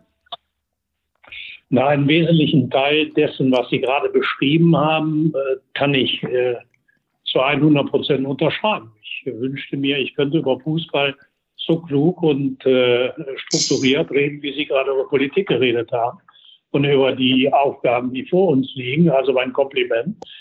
Es ist so, dass wir in der Bundesrepublik Deutschland, glaube ich, im Volk, in der überwiegenden Mehrheit der Wählerinnen und Wähler folgende Erwartungshaltung haben.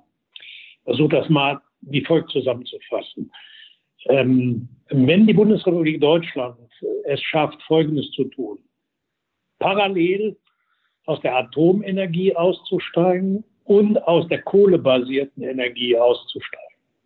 Gleichzeitig den steigenden Energiebedarf, den unsere Industrie als viertgrößtes Industrieland der Welt immer noch hat, und die Elektromobilität, die ja auch zusätzliche Energie braucht. Also den zusätzlich wachsenden Energiebedarf bei gleichzeitigem Ausstieg aus Atom und Kohle zu decken über Verbrauchsreduzierung, verbrauchseffiziente Anlagen und über erneuerbare Energie aus Wind, Wasser und Sonne. Wenn wir es schaffen, unter diesen Bedingungen die viertgrößte Industrienation der Welt zu bleiben, dann wird Deutschland das Exportmodell Nummer eins in der Welt werden. Das ist unsere riesige Chance.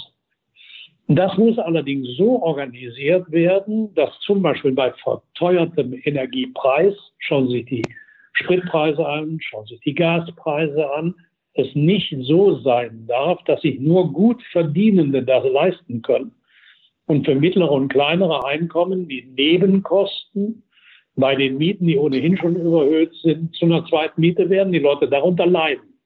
Deshalb, wir brauchen einen ökologischen Umbau der Industriegesellschaft in sozialer Abfederung. Und das spricht eigentlich für eine Regierung unter Führung der Sozialdemokratie mit den Grünen. Und ich glaube, wenn die marktwirtschaftlichen Elemente und Anreize, die man braucht, das Unternehmen in diese Konzepte mit einsteigen, und die FDP das mitträgt, haben wir, glaube ich, eine zukunftsorientierte Regierung in Deutschland. Und das ist mein Gefühl, dass es in diese Richtung laufen wird. Das war jetzt Ihrerseits eine sehr schöne Zusammenfassung der Dinge, die wir, die wir machen äh, sollten und, äh, und müssten. Ähm, und ich hoffe, dass das in diese Richtung geht.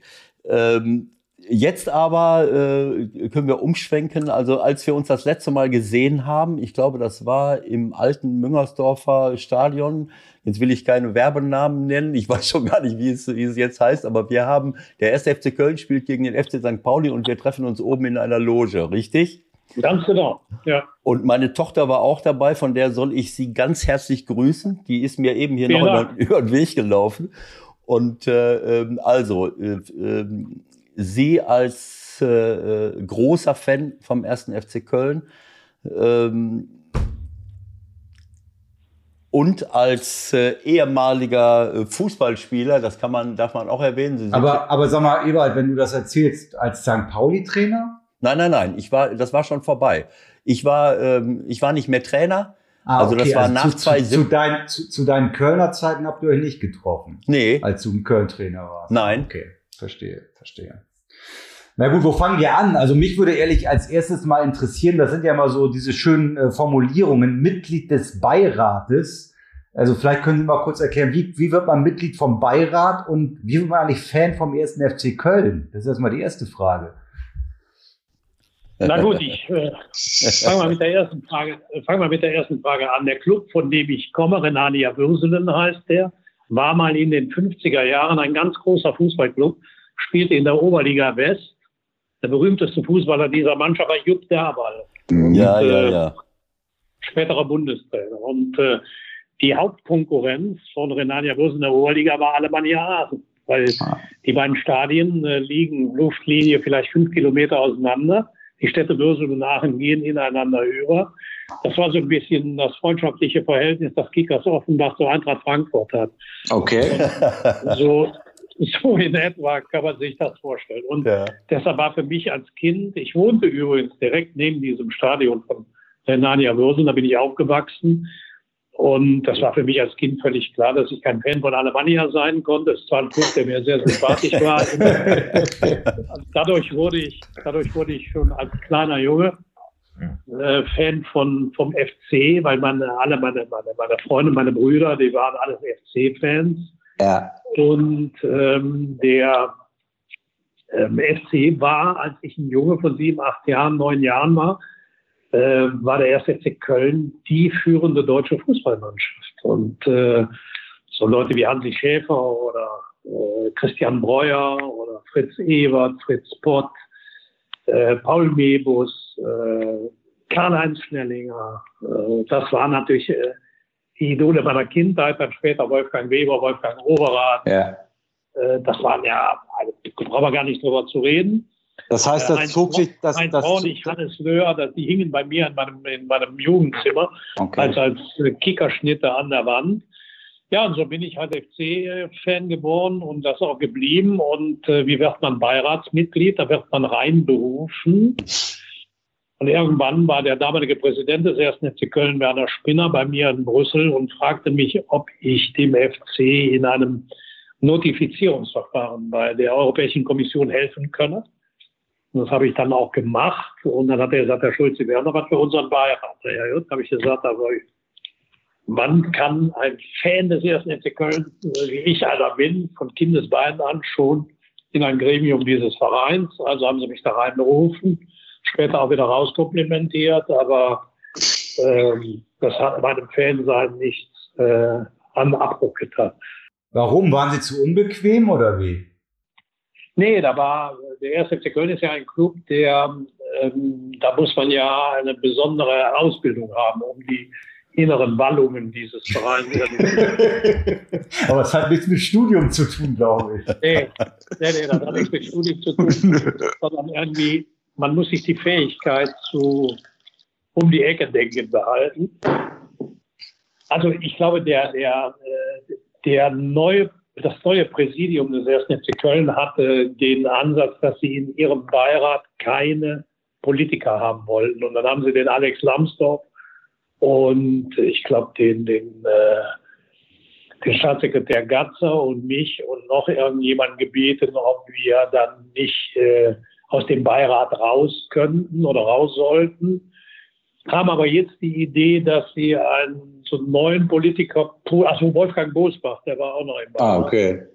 Jetzt so einen neuen äh, Politikerpulk, äh, FC Meets Politik soll der heißen, bilden. Ja, ist ja auch egal. Also ich, äh, ob ich da jetzt im Beirat bin oder nicht. FC-Fan sein ist ja nicht, äh, das ist ja ein Seelenzustand. Und Eben. Äh, den habe ich als Beiratsmitglied oder als normales Vereinsmitglied. Das, das heißt, heißt aber, Sie waren ja in den 70ern dann vermutlich auch glühender äh, FC-Fan. Und da muss doch Ewald eigentlich so ein richtiges Feindbild gewesen sein, oder nicht? Dieser Typ mit den langen Haaren von der Borussia, also den kann man doch nicht gemocht haben als FC-Fan, oder? Mein Gott.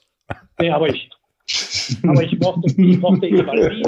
Und äh, wir, sind uns, wir sind uns sogar schon mal begegnet. Herr, Herr Liem, das stimmt gar nicht. Ich habe mal in Alsdorf, in der Stadthalle in Alsdorf, da gab es eine Wohltätigkeitsveranstaltung, das fällt mir gerade ein. Okay. Da waren die als FC-Trainer eingeladen zu zum Charity-Ding und da saßen wir nebeneinander. Ah ja.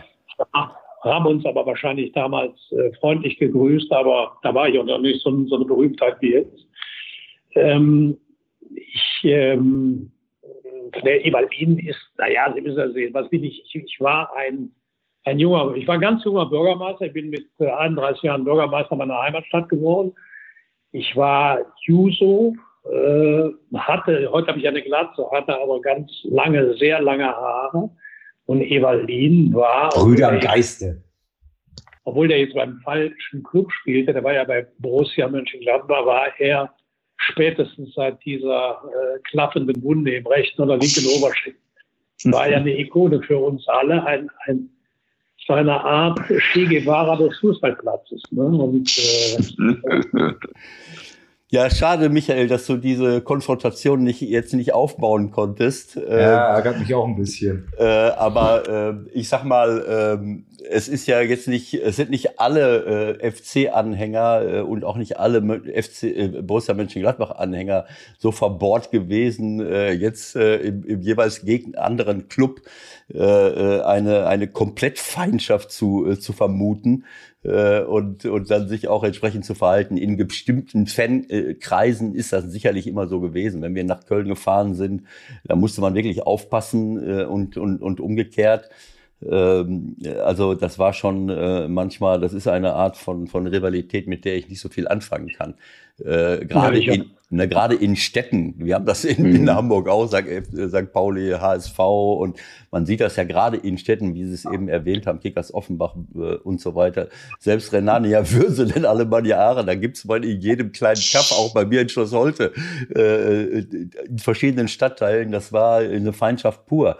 Ich kannte da nie so richtig was äh, mit anfangen, weil ich denke, das sind ja Leute, die man kennt um die Ecke und das sollen dann die größten Feinde sein. Das ist aber so. Naja, auf der anderen Seite, wenn ich jetzt ein bisschen äh, äh satirisch sein will oder, oder sagen wir mal ein bisschen bissig, war in den 70er Jahren der FC Köln jetzt nicht wirklich ein Konkurrent für uns äh, von, von Borussia.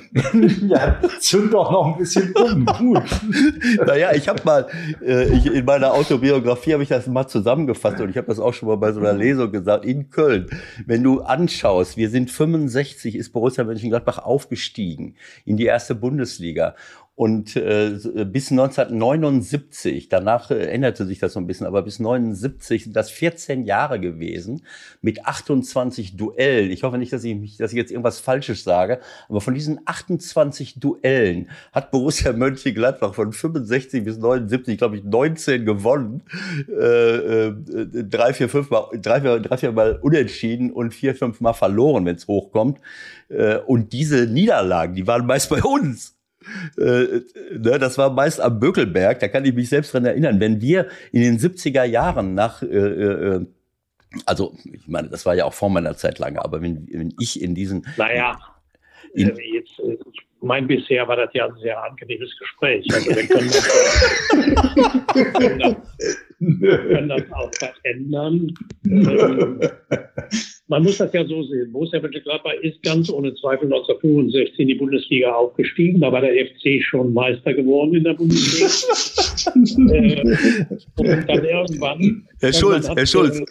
Das war aber das einzige Mal, dass FC Deutschland. Ach nee, es ist noch mal einmal passiert, genau. Also ich versuche mal meinen Gedankengang zusammenhängend vorzutragen, aber der FC schon Meister geworden. Und irgendwann gab es dann in Köln im, äh, äh, im Geisbockheim eine Konferenz, äh, wo man äh, dann gesagt hat, naja, der Niederrhein ist ohnehin schon äh, fußballerisches Entwicklungsgebiet. Wir schicken dann den Hennes Weißweiler dahin aus Köln. Und der hat das dann gepackt, tatsächlich was zu machen. Und äh, okay. ich kann mich sehr gut ich kann mich sehr gut an das Jahr 1978 erinnern, wo der erste FC Köln das Double äh, erzielte, wo sie ja sagten, in den 70er Jahren hätten wir Borussia Mönchengladbach das Wasser nicht reichen können. Und dieses gefakte, äh, dieser gefakte Sieg in dem äh, Pokalfinale von 1973, über den will ich jetzt ja gar nicht reden. Nichtsdestotrotz, ich finde, dass Borussia Mönchengladbach ein ganz toller Fußballclub ist. Das will ich mal hier sagen. Und zwar aus einem ganz simplen Grund. Das würde ich mir mal wünschen, dass das bei vielen anderen Clubs auch so wäre. Borussia Mönchengladbach hat es geschafft, seine Tradition als niederrheinischer Club zu verknüpfen mit Modernität. Ähm, und die, es gibt ganz viele Fußballclubs, die das gegeneinander ausspielen. Die glauben, also Managements, die glauben, man müsse entweder diesem durchgeknallten Spekulationskapitalismus, der im Fußball, Profifußball teilweise herrscht, nachlaufen, koste es, was es wolle. Und umgekehrt gibt es ganz viele Fanstrukturen, die glauben, man könne elf Freunde müsste ja sein unter den Bedingungen des modernen Profifußballs durchsetzen. Das geht, das eine geht so wenig wie das andere. Also die Fan-Nostalgik der 50er Jahre ist so wenig zeitgemäß wie dieser aus, ausge, durchgeknallte, ausgerissene äh, Finanzwahn. Und ich finde, Borussia Mönchengladbach hat einen ganz tollen Mittelweg geschafft. Mhm. Muss, finde ich, muss man dem Verein mal anerkennen sagen. Wenn man, wenn man sich äh, ein bisschen informiert über sie, nochmal was Persönliches rauszufinden, dann liest man überall äh, sehr talentiert, sehr guter Linksverteidiger, Traum vom Profifußball. Wie dicht dran war es denn wirklich? Gab es schon mal einen Anruf irgendwie aus Aachen oder aus Gladbach oder aus Köln oder war es doch nur eher ein Traum? Nee, das war ein, das war ein Traum. Wir waren tatsächlich, meine, die Jugendmannschaft, in der ich gespielt habe, die wurde 1972 Westdeutscher Vizemeister beim Endspiel gegen Schalke verloren. das war schon eine Mannschaft, die für so einen kleinen Verein äh, richtig äh, erfolgreich war. Auch in der A-Jugend noch, in der A-Jugend damals in dieser ersten, das wurde damals neu gebildet, in dieser ersten ähm, westdeutschen äh, Liga gespielt, auch relativ gut und zwar behauptet. Mhm. Und wir hatten alle den Traum, äh, Profifußballer zu werden. Es hat aber am Ende nur ein einziger von uns geschafft. Okay. Arno Domjörgen. Arno Domjörgen hieß der. Der war bei Fortuna Köln in der Bundesliga Vorwach mit dem Farian zusammen. Und äh, das war aber der Einzige. Alle anderen äh, haben es nicht gepackt, ich auch nicht, gab auch keinen Anruf. Aber dieser Traum, der war schon da. Also ich habe nichts anderes gemacht, als wie blöd hinter Bälle her zu laufen. Und äh, ich, also egal, wenn es einen Anruf gegeben hätte, ich hätte alles stehen und liegen lassen. Okay. Aber sagen wir mal so, für die erste Amateurliga hätte es sicher gereicht, wenn ich nicht so jung. Ich bin mit, mit 19 Jahren doch invalidisiert worden, ja. weil ich schwere Verletzungen hatte, die man heute, ja, das wären heute Kinkerlitzchen, aber äh, doppelter Meniskusrisse waren Anfang der 70er Jahre halt äh, noch eine richtig schwere Sache. Genau, fast gleichbedeutend mit Karriereende damals für viele. Und sie waren vielleicht ein bisschen in der falschen Zeit, weil heute als Linksverteidiger, da hätten ihnen alle Türen offen gestanden. Also Ebert weiß da Bescheid. Ne? Also als Linksverteidiger würde ich sie direkt vorschlagen für die Nationalmannschaft ganz schnell. der beste Linksverteidiger der Nationalmannschaft der letzten Jahre war Jonas Hector vom 1. Köln. Oh, genau, genau. Ja. Apropos Köln, da fällt mir noch eine Geschichte ein. Was ist mit dieser Story Anthony Modest? Stimmt das, dass Sie da involviert waren an der Rückkehr? Ja. Wie, wie ist das gelaufen? Naja, ich war, wie gesagt, in diesem Beirat und der FC hatte mich gebeten, ob ich Kontakte, die ich in China habe, die ich aus meiner, aus meiner politischen Tätigkeit hatte, nicht mal dafür einsetzen könnte, dass äh, dem FC die Möglichkeit gegeben würde, mit dem Verein da in Tianjin, wo der äh, Modest spielte, reden zu können, weil die kamen dann nicht an den Rand, während, glaube ich, umgekehrt der Anthony Modest den FC aber gebeten hatte um Hilfe. Okay. Und in der Tat habe ich diese Kontakte herstellen können. Äh, ansonsten war ich da nicht involviert. Also das hat der FC alles selbst gemacht, aber ich habe dem FC den einen oder anderen Kontakt da vermitteln können und äh, das stimmt, ja. Dann sind Sie ja wahrscheinlich auch ganz glücklich, dass das jetzt wieder läuft bei Ihnen. Ne? Sah ja erst nicht so aus nach der Rückkehr. Ja, ich habe dem Alex Werle jetzt neulich mal geschrieben, für jedes Tor, das der Modest schießt, hätte ich gerne das nach wenn eine Trömmelche geht, St. Martin gespielt. ich glaube, das wird abschlägig beurteilt, aber ein Versuch ist es wert. Wobei ich, äh, äh, vielleicht sollte man nochmal darauf hinweisen, dass sicherlich auch Steffen Baumgart, der neue Trainer, nicht ganz unbeteiligt daran ist, äh, wahrscheinlich, dass, äh, ja. dass der Anthony. Toller jetzt Mann. Ja. Ich finde den ganz toll. Also super. Hatten Sie von Anfang an den ersten Impuls, als Sie gehört haben, der Steffen Baumgart wird Trainer, dass das so laufen könnte? Also ich glaube, jemand mit dessen Temperament, mit dieser Extrovertiertheit, die der hat, der passt wirklich zum FC. Ähm, du brauchst ja in Köln, äh, ich, ich sag mal so, so ähm, ich kann das jetzt äh, ja auch nur aus der Distanz beurteilen, aber Du musst entweder äh, sophisticated intellektuelle, feingliedrige Intellektuelle wie Wien haben oder eben so einen, äh, so einen Emotionsbolzen wie den äh, Baumgart. Ich glaube, dann funktioniert das so. Ja. Wunderbar. Okay. Vielleicht darf ich mich ja. noch mal ganz kurz rehabilitieren. Das war natürlich eben ein bisschen, äh, ein bisschen Kabarett. Äh, äh ich äh, wollte wirklich niemandem zu nahe treten. Also gerade Ihnen sowieso nicht, aber auch dem FC Köln nicht. Sie wissen, dass ich, äh, dass ich äh, zwei der, drei der schönsten Jahre meiner Karriere da in, in Köln verbracht, verbracht habe. Aber es, ich wollte eigentlich auch nur darauf hinweisen, dass wir damals so ein bisschen neckisch darauf hinweisen, dass es wirklich so war. Wir haben in, in, in den, äh, in den 70er Jahren, nach meiner Erinnerung, fast immer gewonnen oder unentschieden gespielt. Ich kann mich an ein 4-4 mal erinnern, das war unglaublich. äh, und selbst in dem Meisterjahr mal 1-1 gespielt. Äh, äh, und und wenn wir da gewonnen hätten, dann wäre es wahrscheinlich anders ausgegangen.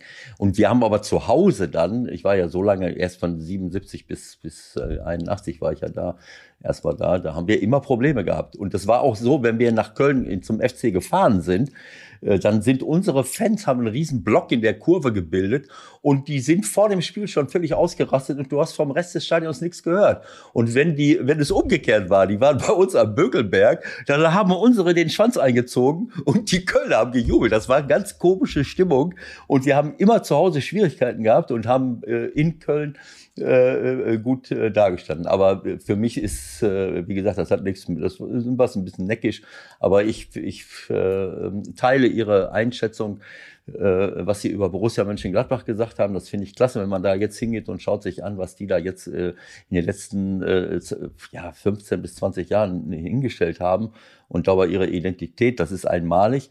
Äh, ähm, und ähm, ja, aber auch der FC ist ein, ist ein absoluter Top-Club. Nur es ist natürlich immer schwierig, äh, wie FC Köln, Hertha BSC, HSV, Schalke 04, die Clubs, die die meisten Anhänger haben, da wollen auch die meisten mitreden. Und da hast du dann halt auch, äh, wie Sie es eben schon gesagt haben, äh, immer viele, viele Köche, die, die vielleicht auch den Brei verderben. Und es ist eben nicht so einfach, dort in Ruhe mal weiterzuarbeiten und eine Identität zu bewahren und äh, eine langfristige Kontinuität zu haben. Das ist eigentlich schade. Ja, ich glaube, das ist auch der große, der, der große Unterschied und äh, zwischen Borussia Mönchengladbach und dem, was beim FC abgelaufen ist. Ähm, ich glaube, Gladbach hat über einen sehr, sehr langen Zeitraum, über alle Höhen und Tiefen hinweg eine Grundlinie in der Vereinsführung beibehalten. Und der FC hatte, wie gesagt, auch diese inneren Konflikte um die Frage, wie wird der Verein ausgerichtet. Und äh, mein Eindruck ist, dass sich das beruhigt. Äh, das fände ich super, wenn es sich beruhigt. Und ähm, die, wenn, wenn es dem ersten FC Köln gelänge, ein Stück der inneren Ruhe äh, in den Verein reinzubringen, dann wird der, glaube ich, hat der Club riesige Potenziale, was ich mir natürlich wünschen würde. Ich habe übrigens eben Ihre, Ihre Bemerkung über die 70er Jahre gar nicht so provokativ empfunden. Objektiv, objektiv war es ja so, dass äh, Borussia Mönchengladbach und der FC Bayern München die beiden großen Clubs der 70er Jahre unseres Landes waren. Und ich, also ich war nie so ein Fanatiker, dass ich nicht die Leistung anderer Clubs anerkannt habe. Und Borussia Mönchengladbach, das äh, ist schon für eine Stadt dieser Größenordnung äh, ist das schon eine beeindruckende Vereinsgeschichte, die der Club da hingelegt hat, bis heute zu. Wenn ich nur mal ganz kurz, ich, als ich Spieler war und bin da 1977 hingekommen, da, äh, bis Ende der 80er Jahre, da war, gab es ein Präsidium, die waren 25 Jahre dort. Grasshoff, Bayer und äh, Dr. Gerhards und die äh, und die, äh, die Sekretärin und die alle Leute, das waren immer die gleichen. Und als ich jetzt zuletzt 2003 Trainer in Mönchengladbach war, da gab es schon den Geschäftsführer Schippers, da gab es schon den Präsident Königs, da gab es schon den Vizepräsidenten Söllner, Hans Meyer ist dann später reingekommen, Rainer Bonhoff ist dazugekommen und ich meine, seit 18 Jahren sind die Leute dort. Und wenn ich mir, wenn ich äh, zum FC Köln gucke oder woanders, dann, dann, äh, dann weißt du jetzt, also ich könnte jetzt nicht die, äh, die Leute aufzählen, die dort alle schon gewesen sind in der Zwischenzeit. Und das ist, das ist halt schade. Und äh, ähm, das zeigt den Unterschied eigentlich an Kontinuität. Gut, vielleicht noch eine, äh, äh, eine Geschichte. Michael guckt immer schon auf die Uhr, weil er hat Angst, dass uns die Hörer abspringen, wenn wir zu lange reden. Aber das interessiert. Nee, wir müssen noch ein bisschen die Zeit von Herrn Schulz respektieren. Ne? Also ich denke mal, so eine Stunde ist irgendwo im Rahmen, denke ich. Ne? Ja, ja, klar. Vielleicht noch mal ganz kurz. Also ähm, ich finde es ganz beeindruckend, äh, wenn ich Ihre politische Karriere sehe. Äh, ähm, 14 äh, Jahre Bürgermeister in Würselen, äh, äh, keine Ahnung, über 20 Jahre ähm, im Europäischen Parlament und dann in der Zeit auch noch ähm, Präsident des, des Parlaments. Ich glaube, wenn ich das jetzt richtig sehe, von 11 bis von 2011 bis ähm, von 12 bis 17 Par äh, Präsident des Parlaments und so weiter. Jetzt auch noch mal vier Jahre im Bundestag Kanzlerkandidat gewesen. Äh, aber eine Sache, die, die, die mich jetzt, die ich vorher nicht wusste, ist, dass Sie seit Dezember äh, Vorsitzender der Friedrich-Ebert-Stiftung äh, geworden sind. Und äh, das finde ich eine, eine ganz äh, außergewöhnliche ähm, ja, Stiftung, die sich um äh, Demokratieförderung, äh, Bildung von Kindern und Jugend oder von Jugendlichen und Erwachsenen äh, äh, kümmert. Und ich habe Berührungspunkte damit. Als ich anfing, äh, in den 70er Jahren zu studieren, äh, habe ich äh, ähm, Pädagogik zu studieren, habe ich äh, in einem Sportverein, wo viele meiner Klassenkameraden waren, jahrelang mitgearbeitet bei internationalen Jugendbegegnungen, bei Wochenendseminaren und äh, solche Dinge, Bildungsaufträge äh, ähm, und, äh, und Bildungsevents haben wir mit der Friedrich-Ebert-Stiftung gemacht. Äh, die habe ich damals kennengelernt und äh, seitdem habe ich im Grunde genommen äh, ja, eine, eine starke Affinität äh, zu äh, politischer Bildung, Persönlichkeitsentwicklung, Wertevermittlung im Sport. Äh, und da hat, dabei hat die Friedrich-Ebert-Stiftung sehr geholfen. Und das ist für ein Anliegen von mir eigentlich bis heute, dass ich glaube, dass wir über unsere Sportorganisationen und vor allen Dingen über unsere Vereine, die wir ja, was wir, was es ja gar nicht überall so gibt in, in der Welt, dass wir Zehntausende von, von, von Sportvereinen haben, wo Kinder und Jugendliche rumlaufen, etwas, was ich in der Schule manchmal so ein bisschen vermisse, dass wir darüber die Möglichkeit haben, wirklich viel dazu beizutragen, äh, zur Persönlichkeitsentwicklung äh, von Kindern und Jugendlichen, zur Ver Vermittlung von Werten, abgesehen davon, dass ich natürlich auch was für meine Gesundheit tue und vielleicht auch noch zur Völkerverständigung, indem ich äh, mal in andere Länder fahre. All das habe ich erlebt in den 70er, äh, in den 70er Jahren und äh, äh, ist das auch ein Thema unter Umständen für die Friedrich-Ebert-Stiftung? Ja, absolut. Die äh, Ebert-Stiftung ist ja äh, 1925 gegründet worden, unmittelbar nach dem Tod des äh, Reichspräsidenten Friedrich Ebert, der ja der erste äh, frei gewählte demokratische Präsident in Deutschland war. Und äh, das Ziel der, äh, der Friedrich-Ebert-Stiftung war eigentlich vom ersten Tag an, äh, jungen äh, Menschen aus der Arbeiterschaft und aus unterprivilegierten Familien zu ermöglichen, eine qualifizierte Ausbildung und vor allen Dingen akademische Studien zu bekommen. Wir haben begonnen mit der, mit der Studienförderung von äh, talentierten jungen Männern und Frauen aus Verhältnissen, die sich sonst nie irgendein Studium hätten leisten können. Und das ist weiterentwickelt worden, dann nach dem Zweiten Weltkrieg vor allen Dingen nach der Wiedergründung der Ebert-Stiftung um die Frage der Demokratiestabilisierung. Eine Aufgabe, von der wir nie gedacht hätten, dass sie wieder so aktuell wird wie im Moment, sowohl national als auch international, dass äh, das, was wir an äh, demokratischen Errungenschaften haben, von der Meinungsfreiheit bis zur Unverletzlichkeit der Wohnung, vom Postgeheimnis bis äh, zur äh, Waffengleichheit vor Gericht, äh, all diese demokratischen Privilegien, die wir alle haben, äh, die werden in zunehmendem Maße weltweit, aber machen wir uns keine Illusion, auch bei uns, wenn ich an ganz bestimmte rechtsextremistische Entwicklungen denke, in Frage gestellt und dass wir wieder Leute qualifizieren müssen, sich dagegen zu wehren, dass wir wieder Leute ausbilden müssen für die Demokratie, äh, sprechfähig und kampfbereit zu sein. Das hätten wir in dieser Form nicht erwartet. Das machen wir. Das machen wir übrigens nicht nur in Deutschland, das machen wir in 108 Auslandsvertretungen weltweit. Und ähm, das, was Sie gerade äh, beschrieben haben, dass wir natürlich gerade im Sport, äh, wo die Werte Respekt, Toleranz und Würde äh, in einer ganz besonderen Weise erlernt und auch praktiziert werden können. Und das ist ja, wenn wir uns äh, mal unsere gesellschaftliche Entwicklung anschauen, das, was wir zwingend brauchen, in dieser, dass, dass diese drei Prinzipien, diese drei Grundelemente unseres Zusammenlebens, Respekt, Toleranz und Würde, dass das äh, im Sport äh, erlernt und auch praktiziert werden kann.